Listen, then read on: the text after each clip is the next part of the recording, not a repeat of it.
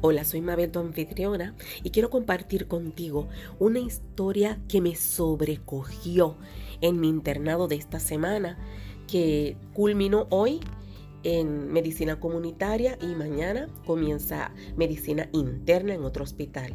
Mi experiencia en medicina comunitaria excelente, me fascinó la experiencia, me encantaría volver de como voluntaria, solamente a dedicarle unas cuantas horas para aprender y ayudar, porque miren, quedé fascinada, pero hoy me sobrecogió una experiencia que tuve con una paciente. Les voy a contar.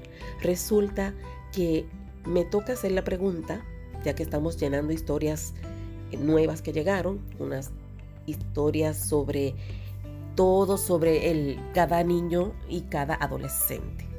Y me toca preguntarle a la madre cuándo tuvo la criatura que va a auscultarse o que va al médico, ¿verdad? Al pediatra. Y me contesta ella que tuvo a su bebé a los 15 años. En ningún momento emití juicio ni hice muecas porque ese tipo de paciente está harto de que le juzguen, le critiquen, le hagan muecas, le, le regañen. No, nadie necesita eso. Necesitamos comprensión, respeto y dejar las cosas quietas, porque ni usted ni yo somos jueces y estar de regañones y dando cátedra de moral. No, no, usted y yo no sabemos. Así que, ¿qué es lo mejor? Acoger. No criticar, no juzgar, no hacer muecas, no poner cara de sorpresa. No, eso es lo mejor. ¿Qué pasó? Mientras sigo preguntando, me toca preguntarle el nombre del padre del niño porque tenía que anotarlo. Y me dice que no lo quería decir. Le digo, bueno, pues no hay problema. Pero cuando venga el médico a quien yo le estoy haciendo el servicio, a quien yo tengo que responder, pues yo le voy a decir la razón de usted, que fue que usted le apuntó sola en el registro que está con el apellido de usted. Y ya con eso me imagino que él debe quedar conforme. A lo que en un momento dado empiezo a pasar las vacunas de su hijo al papel y ella aprovecha ese momento largo y silencioso para decirme, a mi hijo yo lo tuve a los 11 años. La razón por la que no le quiero dar el nombre del papá es porque su papá es mi padrastro. Pues imagínense yo ante tan gran noticia y semejante noticia, yo pues sí hice un poco de gesto, porque tampoco voy a quedarme como un robot, ¿verdad? No fue exagerado, pero sí para mostrarle, ah, ya entiendo, no hay problema.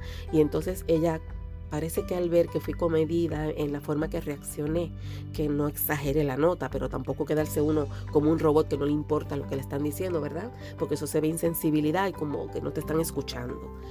Y seguía escribiendo y me dice, él abusó. Y yo era muy niña y mi madre me dijo, no lo abortes. El padrastro dijo, no, abórtalo, abórtalo. Y ella dijo, la mamá, no lo abortes. El bebé no tiene culpa. Semejante humillación y situación y deciden no abortar. Más la madre porque ella era una niña de 11 años. Y a pesar de ello también tenía voz y voto hasta cierto punto, ¿no? Pero ahí pues pasó que no abortó. Yo quisiera que ustedes hubiesen estado hoy en la oficina conmigo para que vieran el amor y la paz en la mirada de esa madre, con el amor que ella trataba a ese hijo, como si hubiese sido buscado y con la paciencia. Y ella se veía en su rostro con una soberana paz que a mí me estremeció. Porque yo no podía comprender cómo ante semejante situación vergonzosa y traumática, ella podía festejar a su hijo con ese amor. Es que tenían que verle el rostro. Contarlo, pues es lo único que puedo hacer. tenían que verlo y no lo iban a poder ver porque no se puede estar con los pacientes, eso es algo muy privado.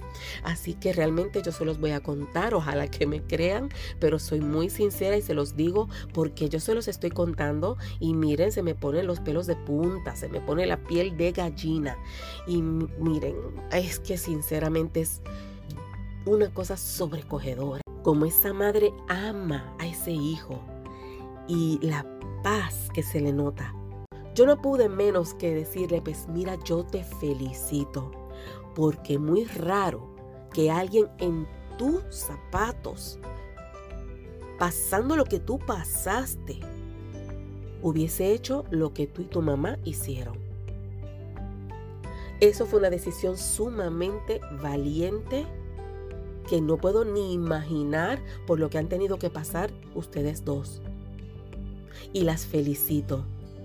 Y te digo una cosa desde ahora, ese hijo, porque se veía un niño sumamente inteligente, y le dije, ese hijo va a ser tu alegría y tu orgullo, y tú vas a sentirte bien y grandes cosas van a venir para ti, porque alguien que se sacrifica de esa manera, como tú le hiciste, no puede menos que la vida premiarle. Porque, ¿qué usted cree que a usted le pasa semejante cosa?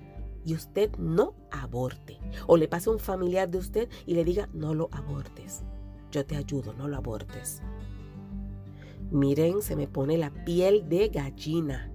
Y hoy, si alguna vez tenía alguna duda en cuanto al aborto por mi posición de futuro médico, hoy no me cabe la menor duda que el aborto no es la solución. Sé valiente. No va a ser fácil, pero sé valiente. Tú puedes. Con Dios todo se puede. Hasta la próxima.